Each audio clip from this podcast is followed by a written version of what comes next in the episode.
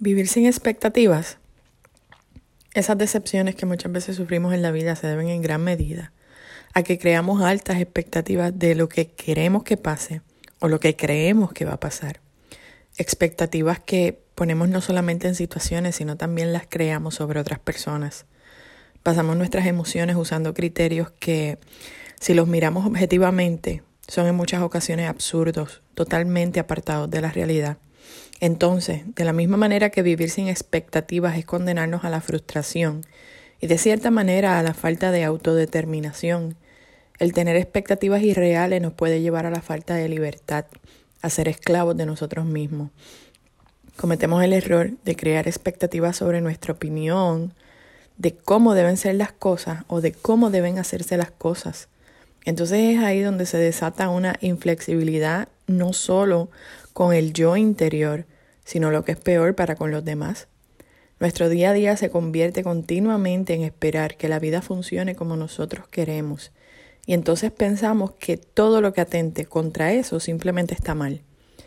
El gran problema que esto representa es que el poseer estas expectativas tan altas nos vuelve a ser extremadamente insensibles, vulnerables y débiles emocionalmente, porque cuando no ocurre lo que esperamos y de la forma en que lo esperamos, nuestro mundo se vuelve un caos y más allá de eso, precisamente por la insensibilidad que nos arropa, no podemos ser tolerantes para con nosotros y para con otros ante estas situaciones. La vida no siempre toma el giro que nosotros deseamos y es entonces cuando vienen las depresiones, el mal humor, la ansiedad extrema, que nos condena a esa inflexibilidad de vida que comenté al principio. Comenzamos a sentir que estamos a la defensiva del mundo porque todo el que piense diferente o que de alguna manera provoque que la vida no tome el curso que, que yo pretendo simplemente atenta contra mí. El resistirnos al rumbo de nuestras circunstancias solo provocará en nosotros un dolor inmenso, mucho sufrimiento. Tenemos que aprender a vivir la vida, abrazando lo que viene en vez de querer controlar nuestro entorno para que las cosas sucedan. Necesitamos poder entrar en un proceso consciente y entender que es parte de la realidad humana tener momentos de luz y momentos de sombras. La base de nuestra fe es creer que esos momentos de sombra se dan para purificar nuestra alma y por eso los debemos abrazar porque sabemos que el camino será mucho más brillante cuando pase esa tempestad. Nuestra expectativa debe convertirse en una capacidad para aceptar lo que me toca vivir, siempre esperando lo mejor, porque todos merecemos lo mejor. En Juan 3.8 dice, El viento sopla donde quiere y oyes su sonido, pero no sabes de dónde viene ni a dónde va. Así es todo aquel que es nacido del Espíritu. Todos tenemos deseos en nuestro corazón, pero no podemos basar nuestras expectativas de vida en esos deseos, porque solamente Dios sabe cuál es su plan para nuestra vida. Por ejemplo, lo que me refiero es que no sería malo pensar, quiero vivir una vida sin necesidades, a diferencia de pensar, viviré mi vida sin necesidades. ¿Cuál es la diferencia? Sencillo. El hecho de que tú pienses e internalices que quieres vivir una vida sin necesidades provocará en ti el deseo de trabajar y de saber que aunque hayan momentos de necesidad o escasez, tu trabajo te dignifica y saldrás de ese momento de dificultad y habrás abrazado ese momento con valentía y lograrás haber salido adelante. Pero cuando en vez decimos viviré mi vida sin necesidades, de alguna manera estás estableciendo como tu realidad de vida que jamás en la vida tendrás necesidades y establecer eso es imposible porque en algún momento de nuestras vidas tenemos necesidades económicas, físicas, emocionales.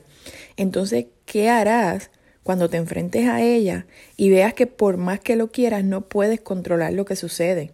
Un ser humano integral necesita enfocar su realización en todos esos aspectos y no solo en lo material. Por eso es que no podemos controlar lo que va a pasar. Lo que de cierta manera sí puedes controlar es la manera en que tú reaccionas ante las diferentes situaciones que se te presentan. Creo que ahí está la clave de saber cómo librarnos de esas expectativas poco realistas, reconocer qué es controlable y qué no. No podemos controlar el pensamiento de la gente, la inercia en la que se mueve el mundo. Sin embargo, puedo controlar la manera de relacionarme y cómo pensar y actuar sobre ello. No podemos pretender que controlaremos lo incontrolable porque las cosas no siempre ocurren como las queremos. Tenemos que estar abiertos a simplemente aceptar que nuestro rol en el mundo es hacer las cosas lo mejor que sabemos hacerlas y reaccionar ante las situaciones de la mejor manera que podamos. Es la única forma que podemos abrazar la realidad de una manera profunda, íntima y saludable.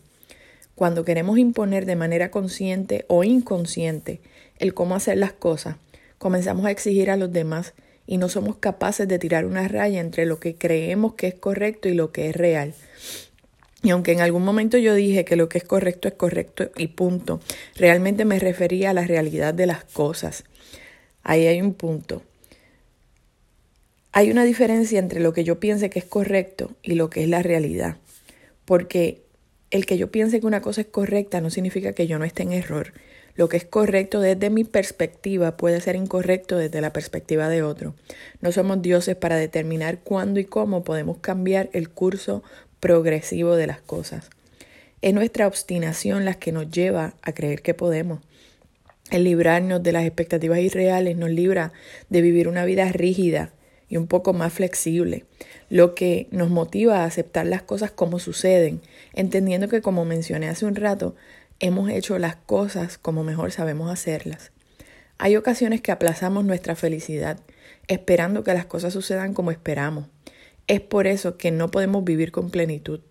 No entendemos que cuando las expectativas no se dan al grado que esperamos, más grande será nuestra desilusión y todo lo que con ese sentimiento se acarrea. Entonces vivimos esperando un futuro incierto y eso nos condena a la desesperación, al desacierto en nuestras decisiones, a la infelicidad. Necesitamos entender que nuestra vida está ocurriendo ahora mismo. Necesitamos dejar de esperar lo que queremos que suceda porque tenemos que convencernos de que lo mejor en nuestra vida llegará cuando estemos preparados para recibirlo. No podemos esperar que todo sea perfecto porque nada lo es. Cancela el tener expectativas sobre las demás personas porque seguramente te desilusionarás. Recuerda que tú no puedes controlar la manera de actuar ni de pensar de otras personas aunque no lo creas, esto va atado directamente con lo que esperamos de nosotros mismos. Cuando tienes altas expectativas sobre una persona es porque ante una situación en, particular tú esperarías que como mínimo esa persona actúe de la misma manera que tú lo harías. Así que dejemos de exigirnos tanto nosotros mismos. Démonos la posibilidad de cometer errores. Es la única manera de aprender. Nuestro crecimiento está ligado irremediablemente a ese aprendizaje. Es más, Aprende a agradecer por tus errores. Aprende a agradecer por las lecciones de vida que Dios tiene preparadas para ti. Cuando aprendemos a agradecer por las cosas simples y cotidianas, no hay espacio, no hay espacio para pensar en el futuro o para renegar del pasado. Acepta lo que nos pasa, es una parte, aceptar lo que nos pasa es una parte de la solución al problema, la otra es aprender esta quizás es la parte más complicada, pero la más necesaria. Necesitamos aprender a conocernos nosotros mismos. Vengo con esa cantaleta desde que comencé el blog. Todo lo que necesitamos para vivir en plenitud está dentro de nosotros. Entonces, ¿cómo podemos utilizarlo si no lo conocemos? No invertimos tiempo en conocernos a nosotros mismos, sin embargo nos encanta estar buscándole cinco patas al gato, preguntándonos un por qué por cada cosa que enfrentamos. Tenemos que comenzar a aceptar los no sé como una respuesta absoluta a nuestros por qué. Nuestra obligación no es entender o saberlo todo, ya que no somos perfectos. Nuestra obligación es ser feliz. Es curioso porque escribiendo esto me acaba de venir un flashback con la voz de mi ángel de la guarda donde me dice push your stop button. Tenemos que aprender a reconocer cuando queremos controlarlo todo y parar. We must press our stop buttons. Cuando descubrimos quiénes somos, sabremos cuándo estamos haciendo lo correcto, en el momento correcto, en el lugar correcto. Y no precisamente porque lo hayamos controlado o previsto, solamente necesitamos aprender y confiar. La confianza en que Dios siempre nos llevará por el camino correcto hacia una vida feliz. Esa debe ser nuestra única expectativa. Aprender a esperar con entusiasmo lo que Dios ha previsto para nuestras vidas. Prepararnos para recibirlo y disfrutarlo al máximo cuando se cumple esa promesa de felicidad. Que Dios te bendiga.